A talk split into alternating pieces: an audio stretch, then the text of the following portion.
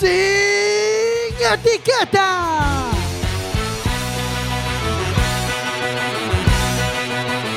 Cuac FM, tu radio comunitaria. Radio Comunitaria 103.4 vas a escuchar sin etiquetas.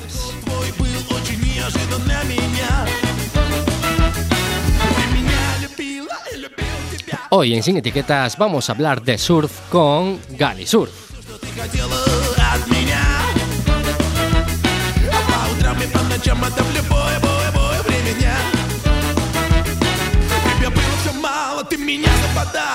que as lendas não estala. Suca, eu chorava.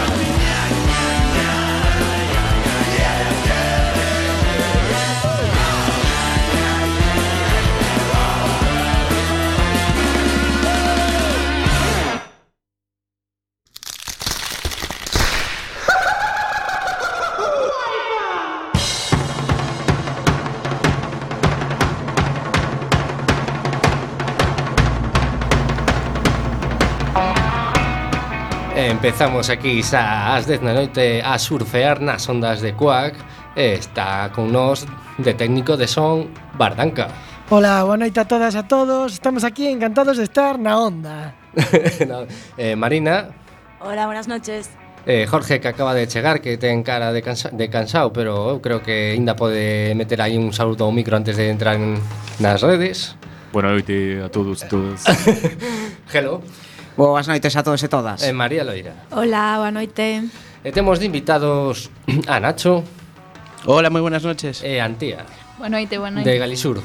Antes de nada, eh, sodes monitores, profesores que eh, de surf, eh, pero oh, en este caso ti, Nacho, es director.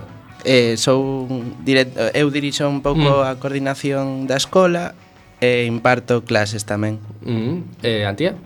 Eu son monitora, incluso poderíamos decir auxiliar de, de surf. Uh -huh. Moi ben, eh, ah, así, primeiro, antes, eh, cando os, os metedes o, o, no mundo do surf? Cando empezades a, a facer surf, en este caso, Nacho? Eu a primeira experiencia que tiven co surf foi con uns 12 an, anos Eh, mm. A primeira vez que escapeime de mm. casa foi a Praia do Orzán, e vin un par de surfistas por primeira vez, nunca os había visto, e flipoume. E a partir de aí foi un soño poder facer iso que hacían ali. Uh -huh. Antes había moi poquiña xente que practicaba surf, e había moi pouca xente na auga, agora cada vez hai máis. E a partir de aí, pois, eh, compreime unha tabra en uh -huh. Decathlon, creo que foi das primeiras que hubo, e eh, nada, a, nos metíamos no mar, mirábamos o vento un pouco, eh, mirábamos, eh, íbamos ao porto e se estaba movido o mar nos metíamos na praia. Vamos, foi un amor a primeira vista, foi Exacto, ali, eh, sí. A mí isto recordame anuncio de Colacao do cativo ese. Sí.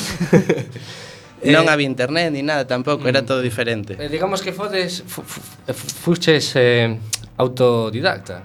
Eu eh, con, eh, nosotros veíamos que había cantas máis olas, ondas, eh, nos metíamos e aprendimos un pouco a golpes. A, sí. a hostias. A golpes, pouquiño a pouco, con pranchas duras, eh, daquelas eu fun a dúas clases de surf un fin de semana e a verdad que non aprendí moito.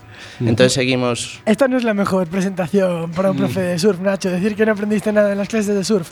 Ahora tú puedes aportar otro punto de vista, entonces, ¿no? Claro. Antes, eh, un pouco as clases de surf era meter a xente no auga e tampouco mm. había moita metodoloxía, mm. eh, tampouco había material adecuado e tampouco está moi consolidado isto da enseñanza no surf. E foi cando decidiches meterte no mundo da docencia do surf. Uf, por aí todavía pequeno, tiña 15 anos, aún faltaron 10 anos máis para, para meterme na, na ensinanza do surf. Uh -huh. eh, bueno, eh, como... Eh, Como se ensina eh, a facer surf? Porque isto é... Eh, que fai un profesor de surf? Pois pues mira, Adri, será eh. algo así como, mira, oye, ponte de pie, ponte de pie e espabila, ¿no? O sea, cuál, esa metodología, esa técnica, como, claro. como empezamos? Esa, esa digamos que é a metodoloxía, a metodoloxía clásica, a de ah. veña, espabila e palante, que tamén é moi necesario. Ahora, eh, bueno, Creemos que hacen falta un montón de habilidades, mm. tanto mm. non só físicas, sino mentais. Mm. Eh, creo que é unha combinación de todo. Un pouco de paciencia, moita empatía, ponerse en lugar de cada mm. persona, que é un mundo, eh, mm. moitas ganas, moita ilusión, eh, aunar un montón de conceptos en pouco tempo, e en un mm. entorno así moi variable, mm. eh, adaptándote un pouco a que cada día é diferente. Cada día es diferente, cada persona es diferente, cada, cada clase es totalmente diferente. Cada día diferente, cada persona diferente, porque eh, vuestros alumnos, eh, ¿qué tipo de alumno tenéis? Es decir, adultos fondones como yo que buscan en el surf un primer deporte. Lo que máis le, lo resumiría sería popurrí, de Popurrí. todo. Eh, unha das tareas da escola eh, mediante a diferenciación dos perfils, eh, agrupar as persoas según edades, perfils, etcétera, etcétera, etc, etc, etc. E logo, eh, outra cosa tamén é moi importante é a creación do grupo, xa que o grupo eh, motiva moito a cada persona individual a, a seguir palante. Antes o que pasaba era como que se veía o surf como moi individualista. Uh -huh. Nos o que queremos é un pouco eh, fomentar o espírito grupal, aunque claro. cada persoa teñe unha tabla estamos solos, estamos en grupo, porque a todo el mundo se le puede escapar un detalle que se le lleve la marea, la corriente, etcétera, etcétera. Entonces, siempre eh, fomentamos mucho la comunicación. Claro, ahí en ese caso, eh, Nacho, por ejemplo, que al ser un deporte un poco individualista en ese sentido, va a haber personas que van a evolucionar muy rápido, ¿no? Y otras que pues les va a costar un poquito más o tal. Cuando eso sucede, ¿cómo, cómo lo lleváis? Quiero decir, separáis lo típico de, ay, a ti te cuesta un poco, pues vas a tener que ir a otro grupito, ¿eh? O cómo, Bueno, cómo siempre, hacer. siempre tenemos una primera experiencia con el grupo y después ya vamos eh, diversificando, Ubicando. sí, y vamos creando, eh, depende de- del nivel de cada persona, porque también depende del día de olas, pues puede ir un Ah, grupo, claro. puede ir no, entonces es todo, aquí lo, lo difícil es estar tranquilo en un, un montón de incertidumbre, las olas, el viento, los grupos, uno puede un día, otro otro, y se intenta un poco eh, con todas esas variables pues adaptar los grupos a los perfiles para que disfruten todos igual, que Claro, no sea uno en que vaya adelante y otro atrás. Y en una actividad y en una actividad tan tan determinada por el clima como es el surf, un deporte tan determinado como el clima, ¿cómo podéis mantener esa regularidad a la hora de, de dar las clases? Bueno, nosotros creemos que aquí en Galicia o llevamos el sol dentro o vamos finos, ¿no? Entonces un poco es mentalizar también a la gente que vivimos en un sitio genial y que hay en otras partes del mundo que hay un tiempo peor y que disfrutan muchísimo más el entorno de las playas. Por ejemplo, en Reino Unido, que hace mucho, o sea, en más o menos el verano de aquí es como la primavera de allí, al revés. Y, y entonces realmente ves cómo disfrutan la playa con un montón de actividades dinámicas, etcétera, etcétera, etcétera, y solo hace falta pues abrigarse un poco, ¿sabes? Cambiar el algodón por la lana, quizá, ¿no? Y que realmente hasta noviembre aquí hace muchos días bueno y que muchas veces no se sale de casa porque dices ah por la mañana hay la brisa y la bruma tal pero luego a las 12 se levanta y hace bueno entonces el premio para quien venció la pereza es que a las 12 estás en la playa en noviembre con sol y calorcito Claro, pero el problema ya no es tanto la lluvia, ¿no? Porque la lluvia sí que no se nota mucho. Te pones el neopreno, eh, te metes en el agua y ya no se nota tanto. Pero, por ejemplo, las olas, el viento, este temas tampoco tam- también influyen en el día a día de, de, eh, vuestra escuela y no podéis manejarlas, ¿no? Lo bueno, bueno, eh, según dicen también en el País Vasco, aquí no tenemos ningún playón, ninguna playa tan buena, por ejemplo, como Mundaca, pero sí que tenemos cientos de playas escondidas y en una costa escarpada, lo que hace que siempre hay una playa que suele estar en buenas condiciones de mar y viento. Para eso se juega, por ejemplo, con el binomio mar, mar abierto o ría. Según si hay días que hay, por ejemplo, temporal, pues vas a algún recuncho en la ría y re- de repente te encuentras esa olita que necesitas para, para la iniciación del surf. Pero, ¿y cómo? Surf en la ría, Adri. Esto tiene que ser lo tuyo. ¿eh? No da miedo esto. No, no. ¿Y cómo- pero, ¿qué tenéis? Un- ¿Lo tenéis mapeado y sabéis eh, o sea, cómo predecís dónde va a haber buenas olas eh, por la mañana? O sea, Aquí cada maestrillo tiene su librillo, eso es Claro. así. Ya llega un momento que más o menos ya controla solo con ver cuatro webs o así, ya sabes en qué sitio va a estar y cómo, y siempre hay una probabilidad de error. Claro. Pero que usas aplicaciones como Winguru, Wingfinder y todas Sí, estas? hay varias. Entonces es un poco de eso y un poquito también de según vas yendo a las playas ya vas viendo cómo va cambiando, ¿sabes? La meteorología y las condiciones. des, eh, fala desde, bueno, de facer grupos eh, Polo tanto, logo non, é dicir, non hai unha edad máxima que poder unha persona que digan, pois hasta que aguantes. Ti, ti non, ti non vales hasta para facer surf. Hasta que aguantes, hasta que aguantes, hasta que tengas ganas. Yo creo que al final o nos o nos hacemos viejos o nos hacemos más grandes y realmente si quieres hasta yo qué sé, es que no te puedo decir una edad, pero hasta muy mayor, gente que no te imaginarías que pudiera lo puede hacer. Claro, empezaría pois o seu nivel e iría Tam- avanzando. también, no, a ver, hay una cosa en el surf que siempre tenemos que luchar con ella, que es la mediatización de este deporte, ¿no? Que se ha creado un estereotipo al final que parece que para hacer surf tenemos que hacer un tubo y estar en olas de dos metros, ¿no? No te veo el pelo, el pelo oxigenado, es algo que me Hay- está preocupando también. Hay A mí personas, también. hay personas que, que realmente son mayores y piensan que todavía van a ir a la playa y va a haber tubos, imagínate, ¿no? Hmm. Entonces, pues es un poco desmitificar, porque realmente hay gente que, que sí que se lo piensa, que va a ir a hacer surf, se va a hacer su tubo, va a salir con su foto y es un poco lo que se creen. Entonces realmente es un poco pues volverlos de vuelta a la realidad también, ¿sabes? Sí, bueno, hablando, hablabas de los clichés, eh, Nacho, de todos esos clichés que hay sobre, sobre el surf y los surfistas, bueno, lo introduje yo, perdona, ¿cuál es el que más te molesta? Pues ah, es que molestar me la, me la suda, la verdad. me resbala todas las tonterías que se dicen, pero yo qué sé, pues se tiene en la cabeza que los surfistas son como así, pues guaperas, rubios, chuletas, ¿no? Así vagos o no sé, tipo, más que nada eso por, por las pelis, ¿no? Que, que, que, que hacen mucha mella. Y es que no, no lo entiendo mucho, ¿no? O sea, realmente, claro, las revistas un poco pues venden una cosa, pero es como en todo, ¿no? En los coches, en el fútbol, en todo, en todo se vende algo que, que realmente es humo. ¿no? Y que realmente luego lo que hace es echar para atrás a mucha gente que sí le gustaría probar eso, pero que ve que no, ay, ¿cómo voy a estar yo ahí, no? Entonces, pues es un poco acompañar también en ese proceso, ¿no? De decir que, ¿cómo que no? Todo el mundo puede hacerlo. Claro. Yo hablando de eso de que preguntaba Alex de cliché que puede molestar, yo pensé que igual se refería Alex a los tiburones. Ah, eh, de hecho, hace unos meses sí que salió que hubo un tiburón por Bastiagueiro, Bastiagueiro, pánico en, el- en la playa. Resulta que, según dicen los biólogos, es un tipo de tiburón que se llama tiburón peregrino, que comen plancton y suelen venir a morir a estas aguas. Entonces, lo más probable es que no pasara nada. Ya hace unos años, en La Coruña, Hubo outro caso de outro tiburón que se vio muerto en Santa Cristina, que vino ah. igual a morir. Entonces, en, en parte supongo que será por el calentamiento climático, por el cambio de corrientes, etcétera, pero yo creo que es que, mira, ah, por encima raíz de eso leí una estadística que simplemente hay cinco muertes por tiburón en Australia al año, con lo cual es mucho más fácil que te mueras de otra cosa, mm, sí. ¿sabes?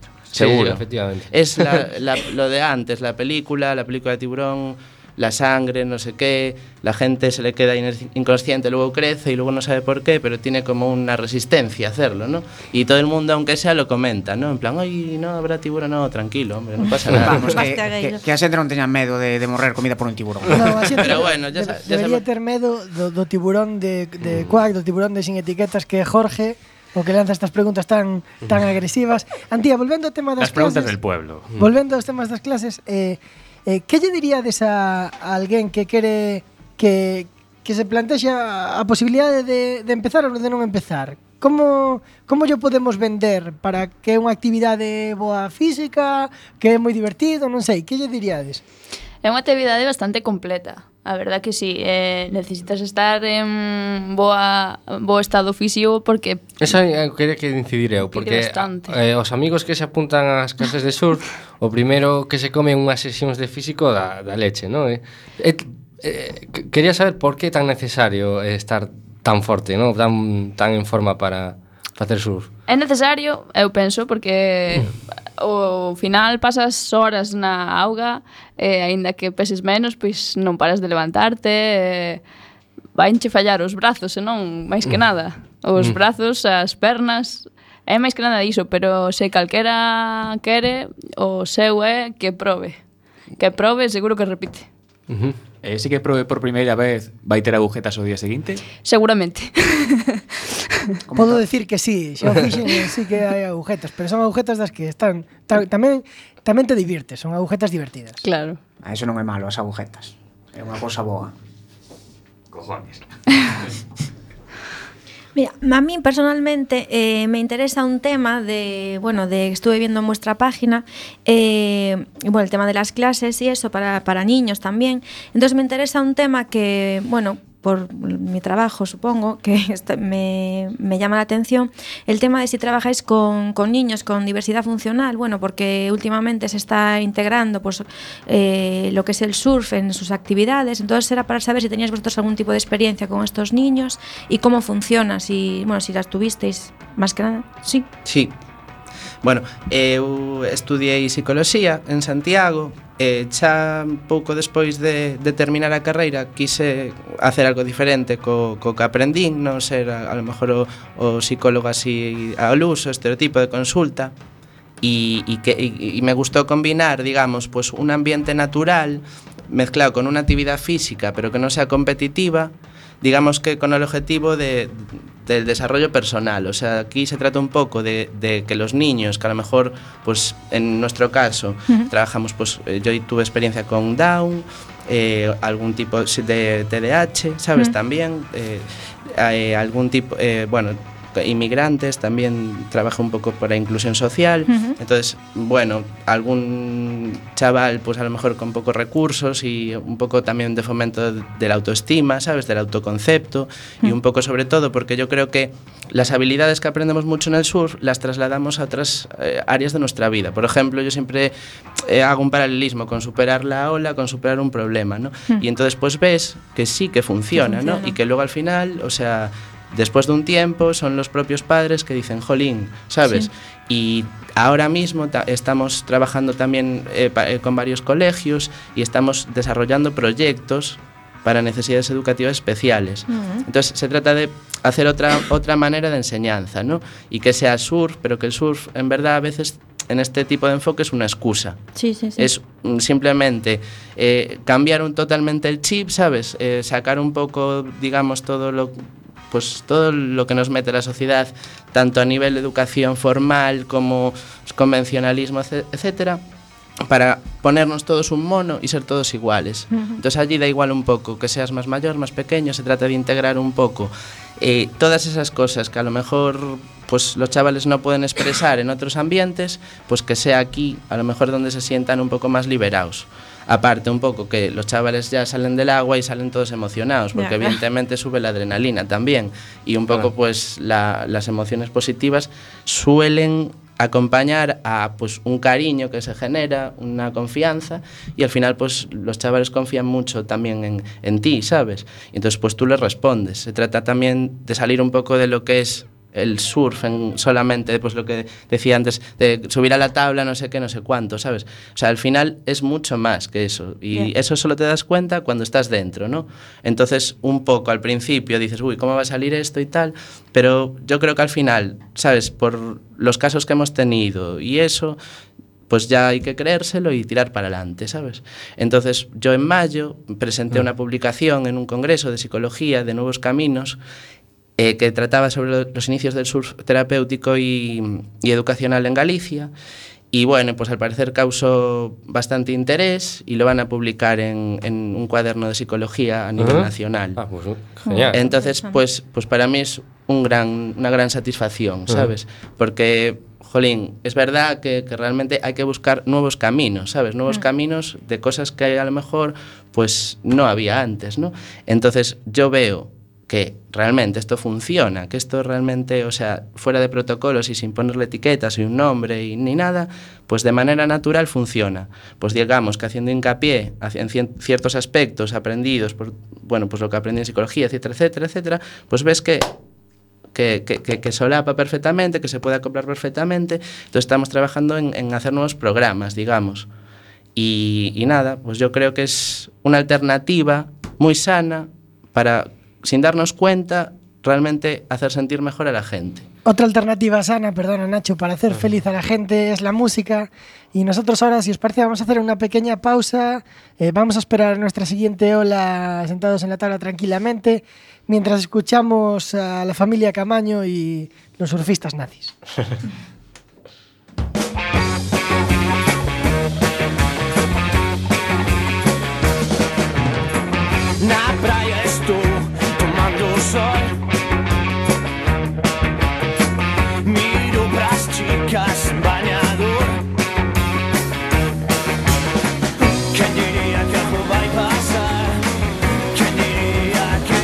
nazis van chegar Brillo meu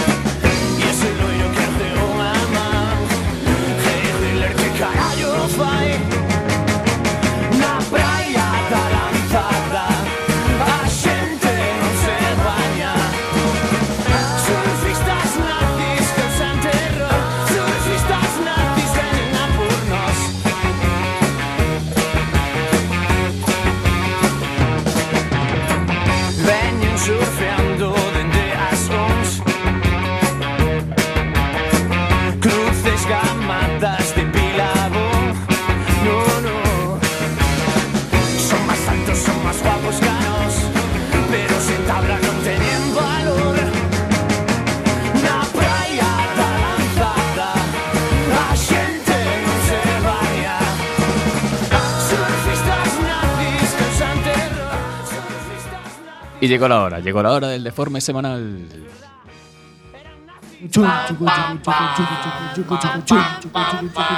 El deforme semanal.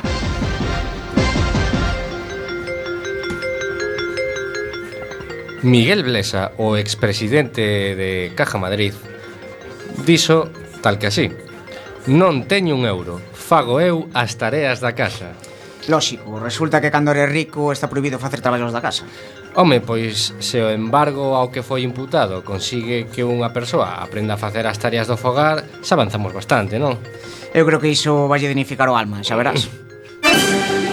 Vicente Boluda presidente da Asociación Valencia de Empresarios, dixo nunha entrevista no, no diario El Mundo eh, unhas cuantas preadas, non? Pero imos eh, falou directamente da figura do parado fijo. E que ten de especial esa figura? Pois que al parecer en España hai moita xente que non quere traballar, máis nun país no que se vive tan ben. Home, pois ten razón. Sen traballar vivese moi ben, a verdad. Correcto. Pero se me pode explicar como diante se fai iso, pois mellor. Colouse eh, na TVE un capítulo de Bob Esponsa con insultos e montouse a, a de San Quintín.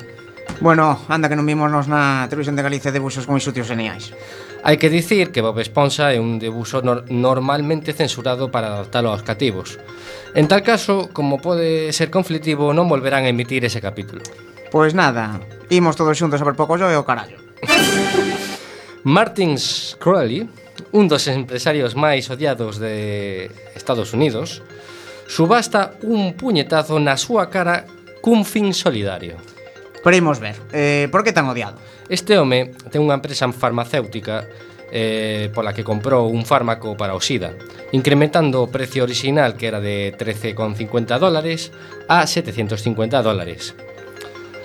Entendo porque non é demasiado querido, entendo unha cousa. E cal é o seu fin solidario? O fin solidario é doarlle a pasta ao fillo dun amigo que morreu de cancro. Inda encima para amiguismos. Pois ben, eh, teño unha idea. Se xuntamos pasta para comprar un puñetazo a Mike Tyson... en México, roba roban un burro e pirden un rescate. Isto foi selle das mans. Agora xa valen burros tamén. O secuestrador fixo unha rebaixa a metade, pero recibiu a negativa do dono. Home, iso me trato animal, non? Eh, estírate un pouco, home. Foro Coches creará un partido político. Agora sí, estamos salvados. Nin de esquerdas, nin de dereitas. De Foro Coches. Así resúmese a ideoloxía do partido. Baixo as siglas FCS, organízanse para ir ás europeas de 2019 mentes, mentres debaten as súas posturas ideolóxicas nas que de momento só se fala de tecnofilia, fomento da cultura e medidas populistas vacías. Será tempo Valeiras. de que veñan políticos serios ao Parlamento. Propoñen medidas de inmigración. Por exemplo, que os inmigrantes teñan que vir co contrato de orixe. Mm, vamos, como en Australia, non? E no caso de delinquir prohibirá a entrada en 20 anos. Mm, aparte que non son moi amigos dos inmigrantes. En fin, nas eleccións europeas de 2019 pasaremos linda mellor. Eh, Samo, vamos a coa última noticia Compra un iPhone 7 por internet e recibe un iPhone 4 e un iPhone 3 Bueno, isto son cousas de aritmética Pero que queixais, son todos iguais e Ademais colle un 2 por 1 Colle un 2 por 1, pero é unha, é unha aritmética moi friki, ollo porque no paquete había unha carta do xogo Yu-Gi-Oh chamada Polymerization. Esa carta úsase no xogo para fusionar dous criaturas, co resultado de obter unha criatura máis poderosa, como se fose a función de Son Goku, sabes? Entón, claro, usando esa carta cos iPhone... A verdade, o Comendador gañouse unha boa puntación, un xenio. Sin etiquetas.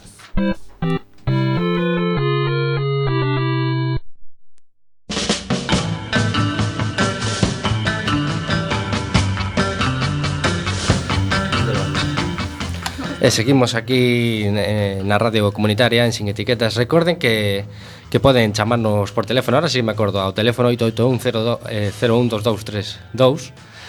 Eh, tamén xa temos liña de WhatsApp eh, A partir de agora Podes contactar sin etiquetas Tamén pola liña do WhatsApp E eh, eh, Se podes eh, describilo ti Sus, vale. Eh, nada, Eh, temos un, un pequeno problema coa liña de WhatsApp, pero non pasa nada que para iso está o Facebook e o Twitter, eh? non, non ides pensar. Para iso está o Facebook, Eh, sí. Estamos moi moi sí, ao tanto será por redes sociais. Será por redes sociais, non? Eh, estamos eh, hasta, ata saturados, eh. Claro que sí. Eh, estamos enredados. Eh, hai que ter, hai que ter redes sociais. E eh, bueno, eh, seguimos aquí con, con Nacho e Antía. Eh, hm. Eh, antes, eh, eu, para, eu quería seguir un pouco no tema, no tema da educación. Eh, decíades antes que calquera persoa pode, pode empezar a facer, a facer surf, non? Eh, non hai ningún factor limitante en este caso. Bueno, por, por exemplo, un fa, dous factores así que mm. que se me veñen á cabeza uh -huh. sería que non que, que a persoa non poda con co seu propio peso. Mm. Estamos sería... falando do, dos brazos ou en que que os o, que non poda levantarse Ajá. sobre o propio peso, é dicir que que teña a lo mellor un pouco de sobrepeso e pou, moi pouca forza nos brazos, mm, que xa moi pouco áxil, pero non significa que non poda hacer sur, significa que necesita, digamos, outro enfoque, outra metodoloxía, outro, mm. outros tempos, mm. outro tipo de ondas, mm. máis outro tipo de preparación, a lo mejor un pouco de preparación física antes, pero no implica que esa persona no pueda. Sin embargo, que tiene que ir por otro camino. Ujú. Y otro, por ejemplo, es que tengas alguna alergia al plancton o alguna algún, algo algún micro, algo microscópico que esté en el mar que, que es muy raro, pero puede pasar. -huh. Bueno, Y- y saber nadar muy bien. Y saber nadar, pues mira, Porque yo hasta nadando tipo perrito no me veo yo allí. con tal de que hagas el perrito, Sí. te vale, ¿sabes? Para empezar. ¿Por qué? Porque no, porque no, o sea, harías pie donde estás. Ah, vale. En el caso de que sigas avanzando, ¿sabes? Ujú. Ya sería otra cosa, o si no, a lo mejor hasta aprendes a nadar haciendo surf, que, que no sería raro. Es decir, que si no sabes nadar, pues hombre, se recomienda siempre un- unas nociones básicas, pero que no hay que ser un gran nadador para la iniciación. Luego ya Claro, más o menos vas aprendiendo sobre la marcha. Un gran aguante ahí nadando, no, no hace falta entonces. Mm, No, mira, por ejemplo, imagínate, eres una persona que sabes nadar, ¿no? Pero que eres hiper nerviosa, entonces empiezas a hiper- hiperventilar, pues da igual que nades porque estás tan estás atacada y no te puedes mover. Estás el miedo de alguna manera paraliza, ¿no? La conducta. Entonces, cuando tenemos miedo, nos quedamos como quietos y, y entonces eso eh, muchas veces está relacionado con cosas subconscientes, ¿no? Porque el agua nos, nos, nos lleva mucho a, a nuestros miedos también, ¿no? Y nos, nos lo refleja, ¿no? Y, y- y te das cuenta de que, bueno, y, y esto ha pasado en muchísimas ocasiones, de que te viene alguien y, te dice, y, yo más o menos ya controlo, ¿no? Por, por, por verlo, hablar un poco con él, y te dice, no, sí, es que hace tres años, pues me estaba bañando en una piscina y de repente me quedé sin aire y no sé qué, y entonces me quedo ahí, y entonces ahora que vengo aquí lo recuerdo y, y flipas, ¿no? Entonces, bueno, pues se hace un trabajo, por ejemplo, eh, este fin de semana, una niña que, que además surfe bastante bien, pues, pues resulta que llevaba todo el verano de fiesta, ¿no? Típico, hay fiestas adolescentes, verbenas, tal, y volvió y yo no sé qué le pasó, como que le cogí algo de miedo. Entonces estuve hablando con ella y me lo reconoció. Dije, sí, la verdad que es que... Y no sé, por- no sabía por qué. Si le dije, pero ¿te das cuenta de qué te está pasando y tal? Y me dijo, sí, sí, sí, sí. Me dijo, no, pues ya, me- ya hablamos para el próximo día y tal, porque era su primer día, entonces tampoco quería... Pero lo ves, ¿no? Que, que realmente, bueno, pues influyen también esas cosas bastante. Por ejemplo, también este verano hubo un caso de una... Bueno, una, era ya una señora que vino y tampoco es que estuviera muy mal, mala forma física y tal. Lo que pasa es que, o sea, se le veía pánico en la cara, ¿no? Pánico, pánico, en plan, o sea, lo, lo estaba pasando mal. Entonces, bueno, pues hablé con ella un poco y, y le comenté, pues, pues eso, que no es que, que, no fuera apta ni nada, sino que le pasaba eso y también lo reconoció, que sí, que le pasaba y que, que no podía evitarlo, que no podía evitarlo, no podía evitarlo, no podía pues evitarlo. Supongo que es un, un, es un, medio natural, ¿no? Porque no estamos acostumbrados sí, a... Sí, pero es que nosotros estamos mm. somos seres desnaturalizados, es decir, claro.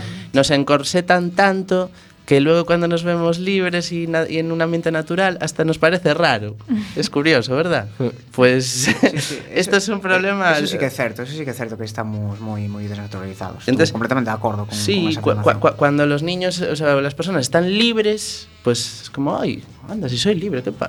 Y, me- y te preguntan, eh, Nacho, tal, ¿puedo hacer esto? Claro que sí, o sea, puedes hacer casi todo, ¿sabes? Lo Eh. que, menos cuatro cositas que decimos que no, que son Eh. como los límites, dejamos bastante libertad, ¿sabes? Que la gente se exprese, que, ¿sabes? Que se relacione libremente.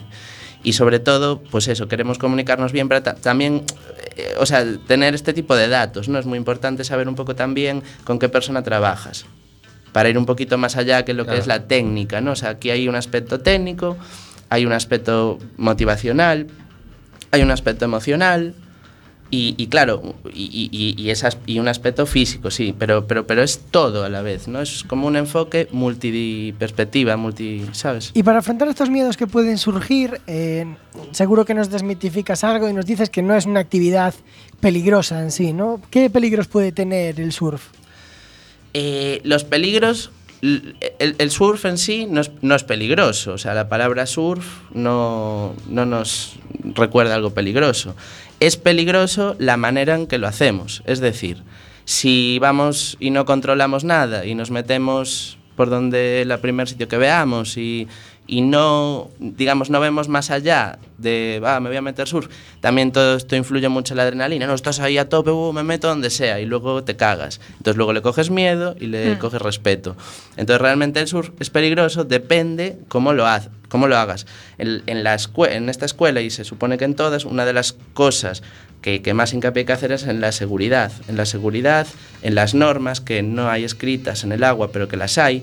Como tú vas a un campo de fútbol y sabes que aquí es fuera, y aquí no, y aquí es el penalti, y aquí tal. Pues aquí en el mar no está nada dibujado, pero realmente sí que hay unas líneas imaginarias que tenemos que conocer todos para pues no darnos tortas los unos con los otros, que no haya problemas, etcétera, etcétera. Entonces, cuanto más respetas, más te respetan. Cuanto más eh, atiendes a estas cuatro cositas, mejor te lo pasas. Y aquí se trata un poquito de prevenir los riesgos y sobre todo que la gente no coja miedo. Eso es lo que intentamos sobre todo. É dicir, eh, logo existe unha especie de, de, de código de, de, de, de surfistas, por exemplo, sí. non? Polo que me estás contando, en que que, que en que se basaría ese código? Que, que reglas habría que seguir así nun principio se, se queres empezar a surfear? Vale, sobre todo mm, bueno, digamos que a nivel iniciación esto no sería tan importante, pero si nosotros más o menos dividimos a la gente, digamos, gente que se queda más en la orilla, que cogemos más las espumas y olitas pequeñas, entonces en ese caso no habría el problema de estar en un pico, que es el punto donde rompen las olas, que se aglomeran muchos surfistas en muy poco espacio, ¿no? Entonces habría en cada sitio unas cosas más importantes a tener en cuenta. Por ejemplo, En la orilla, bueno, pues la separación entre surfistas, ¿no?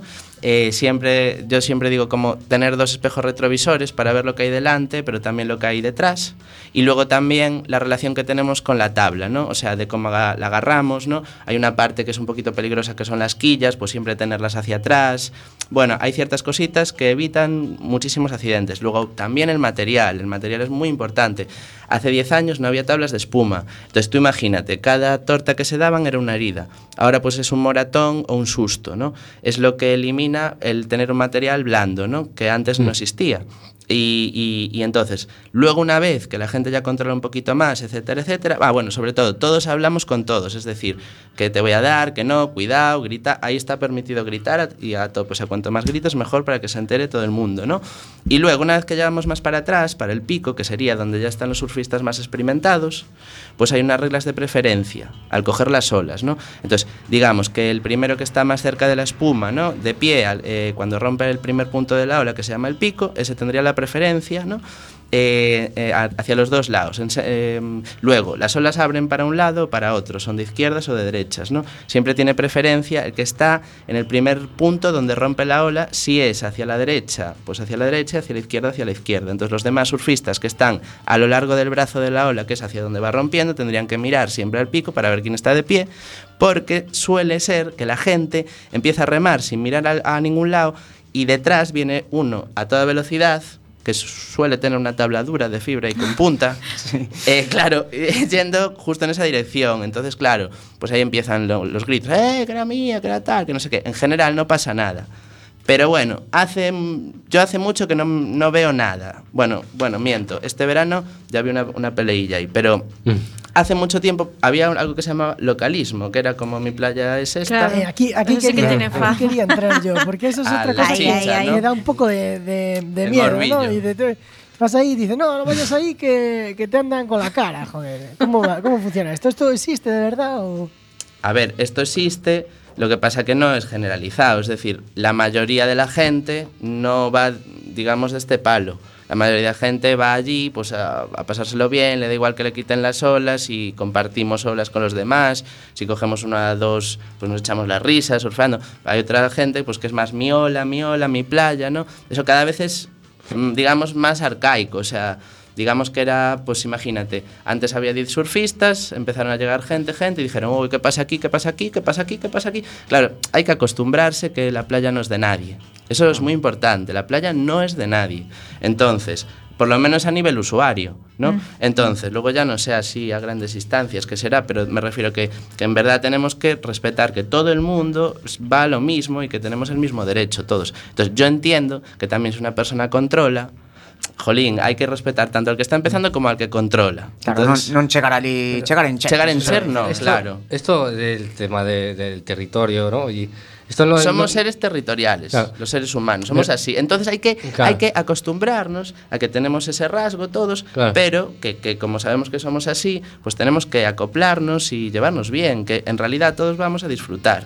Entonces el y- fin es ese. ¿No existe una especie de, regula- de regulación de, por ejemplo, alguna federación que de- de- sobre estas cosas? De decir, eh, bueno, eh, esto es una playa pública y, y aquí pues nadie puede decir esta ola es mía, ¿no? No sé. Claro, aquí, digamos, bueno, para explicar esto voy a hacer un poco de rollo, porque tampoco...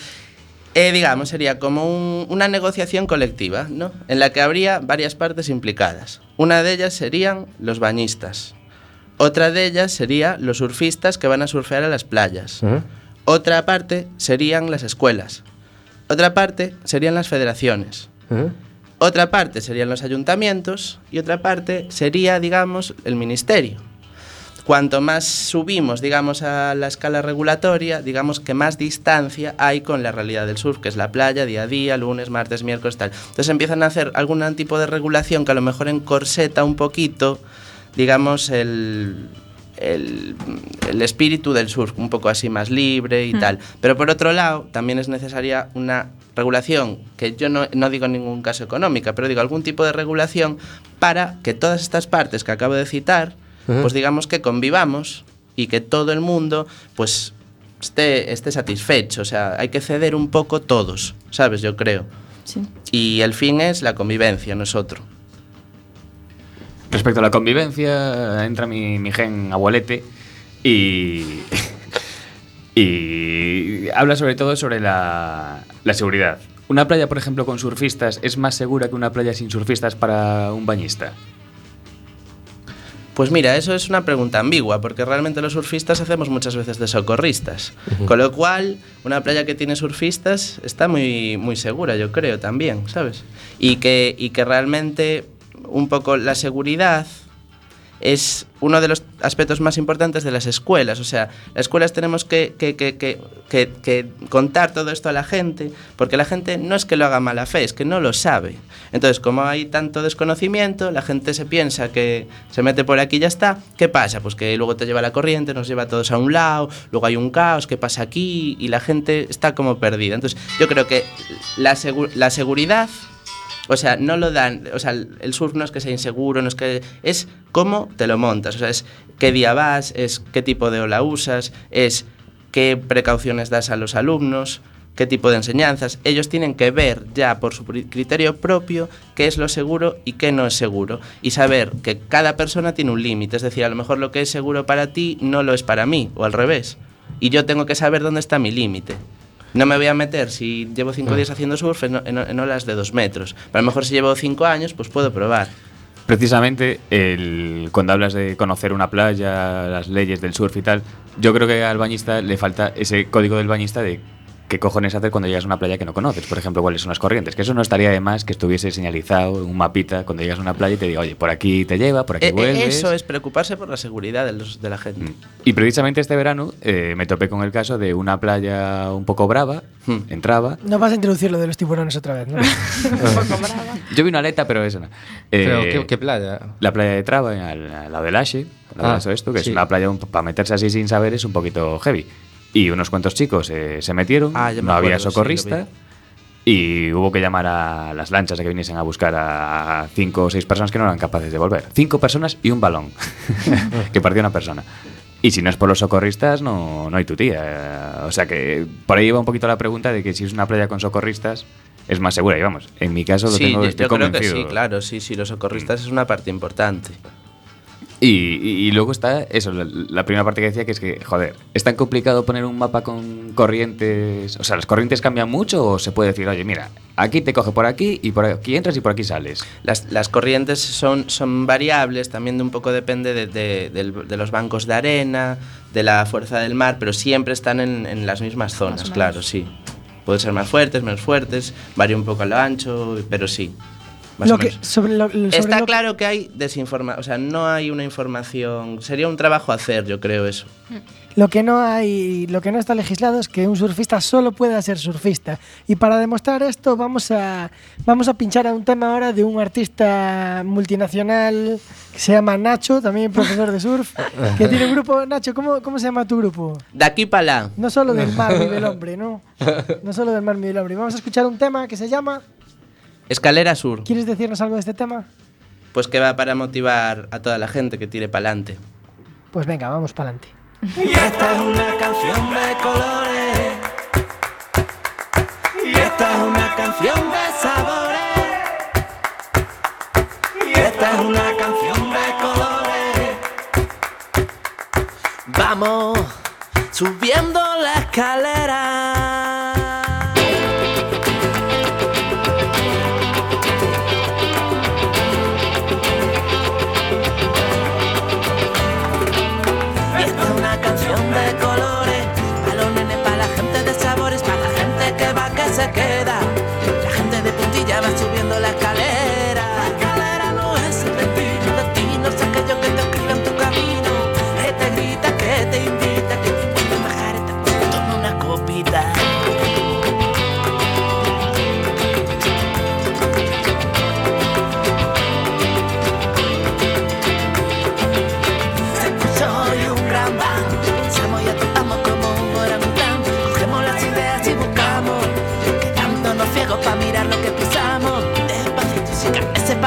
Que el destino es una cosa que no se juega con los dados.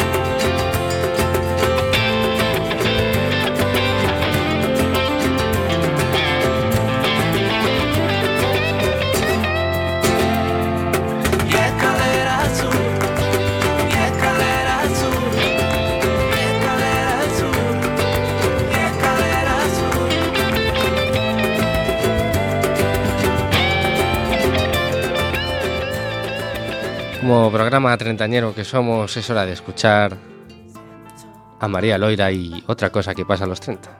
La vía, la vía, me siembra, me llueve, me grana, me ciega, engaviza, y luego me trisa, me avienta y ensaca, me muele. Barriguita despeinada presenta otra cosita que pasa a los 30.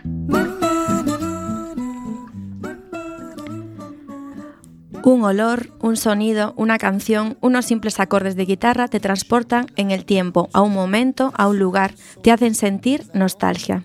Es algo que pensaba que no tenía, o por lo menos aún no noté su presencia por primera vez hace poco. Como leí en un artículo, es una felicidad triste. Recuerdas emociones del pasado y te pone triste el saber que es imposible volver, pero te gusta ese sentimiento. Pasa también con los lugares, lugares físicos a los que no has vuelto desde hace años. Ahora los vuelves a visitar y te parecen sitios muy distintos a como los recordabas. Espacios sin ninguna emoción aparente. Los lugares son prácticamente los mismos, es el mismo mar, los mismos árboles, el mismo pueblo, el mismo banco. Lo que lo hace especial los lugares eres tú y las personas que estabais en ese espacio.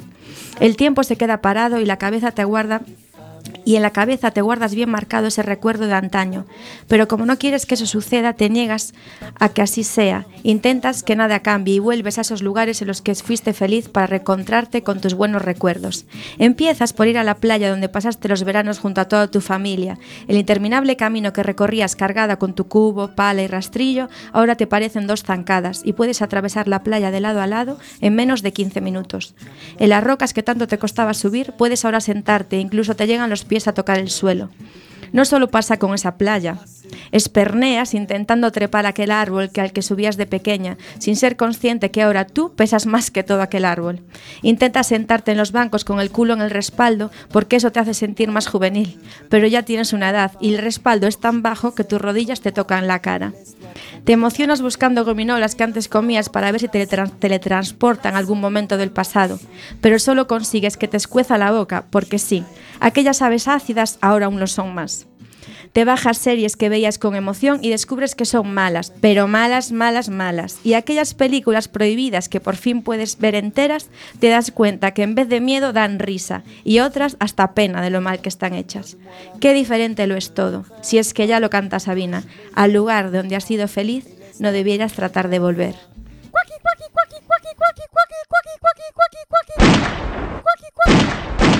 Sin etiquetas.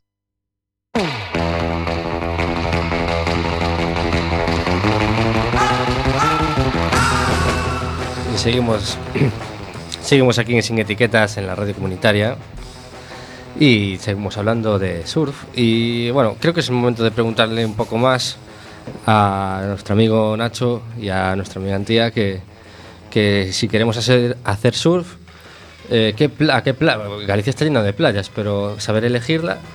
Eh, imagina que yo y Bardanca un día cogemos nuestros neoprenos y compramos en el Decathlon una tabla y dijimos, vamos a hacer surf Bueno, no, así para empezar- a lo loco. Para empezar, no hace falta comprar nada. Si vamos a sus clases, seguramente nos puedan... Nos pegáis un toque y encantados, ¿eh? Ah, Cuando bueno. queráis. Vamos a lo específico. Para poder contactar con vosotros, ¿dónde, ¿cómo lo podemos hacer?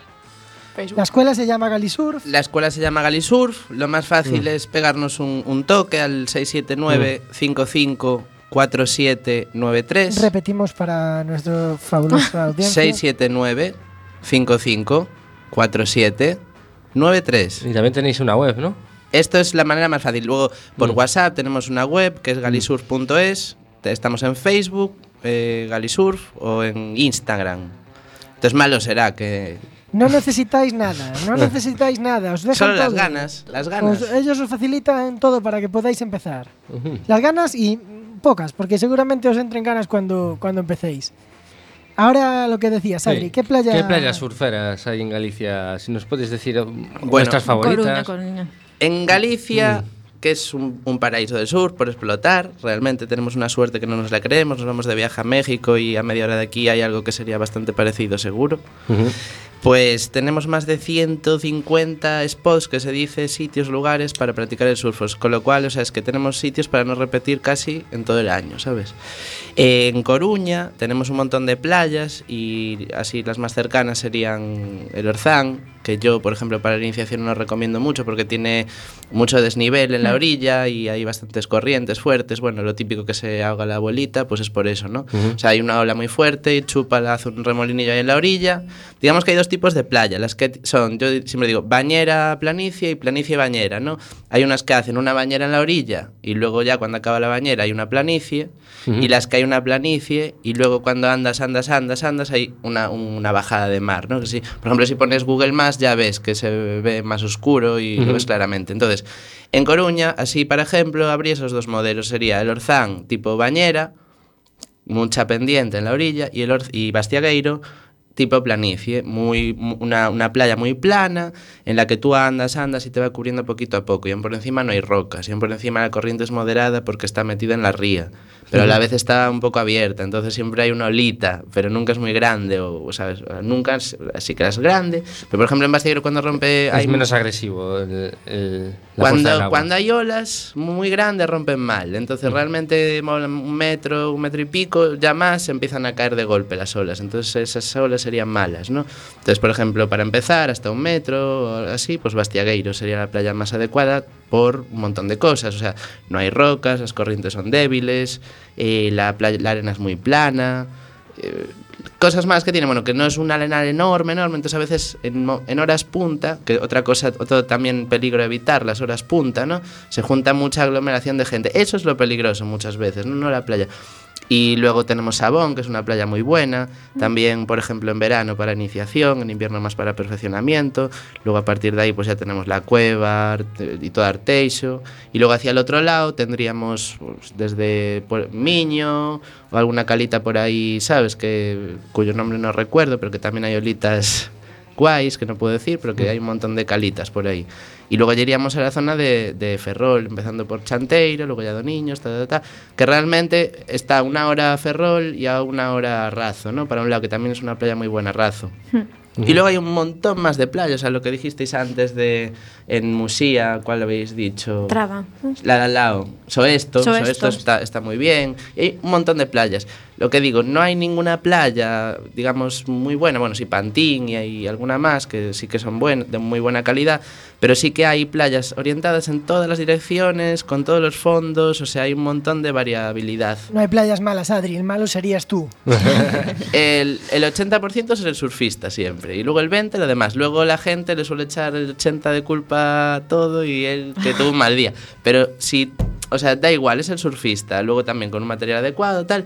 Pero que al final eh, hay que echar menos culpas a agentes externos y más a nosotros mismos. Claro, eso sempre pasa. Eso. No surf, polo que vexo tamén, sempre hai que botar a culpa ao resto, non a un mismo. Y como comentabas ahora, que esto sí que no sabía yo, por ejemplo, alguna playa puede ser mejor en verano para iniciación y en invierno para más profesionales.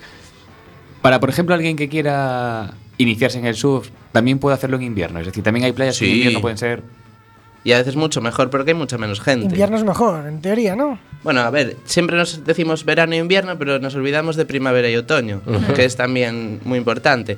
Eh, bueno, hay un mes a lo mejor enero, así, que sí, que sí, que sí, que está un poquito fría el agua, pero solo es un tiempito. Aparte que lo bueno es que si empiezas en invierno, luego ya es pan comido verano, ¿no? Es, te haces rudo, te haces fuerte en invierno y luego verano y dices, bueno, esto está chupado. Luego empiezas en verano y en invierno pues ya Te lo al revés. Todo tiene, es como el yin yang, ¿no? Todo tiene algo bueno, algo malo. Pero eh, que sí, que sí, que es un mito lo de que no hay surf en invierno. O sea, hay días de invierno que hay iguales olas que en verano, ¿sabes? Y lo de antes, o sea, aquí o llevamos el sol dentro o nos amargamos todos a, a niveles agigantados. Es decir, que hay que un poco eh, eh, hacer esa educación aquí. Porque saber disfrutar de la con un también. paisaje, con un paraíso como en el que estamos, ¿sabes? estar dos meses fuera y diez guardados en la cueva, no creo que sea la opción más... Recomendable. Sí, Recomendable. sí, sí. Pois sí que Y, y, por ejemplo, el surf, que puede ser un deporte que se ponga de moda, además puede ir aparejado a otros deportes que van de la mano de él, que también que es la mezcla de eso con viento. Pienso en el sky surf. Sí, es- ese tipo de deportes también. Nosotros en este caso nos vamos más para sin olas, ¿no? Que sería el paddle surf. Sería el surf de aguas tranquilas. Cuando no hay olas, pues también hacemos algún paseo, ¿sabes? Pues por la zona de Gandarío, Miño, pues con los paddles, ¿sabes? Una tarde, una ruta, tranquilamente. Y luego nosotros no nos dedicamos a, a- a deportes tipo kite porque son muy aparatosos a nivel material y... Incluso más peligrosos. Sí, y muy peligroso también. O sea, hay mucho más riesgo de accidentes. Las estadísticas es lo ¿Por que- la velocidad que coges o por...? Sí, los tirones de cuello, los cambios de viento, mm, estás más, más lejos de la orilla, no puede haber un monitor a tu lado.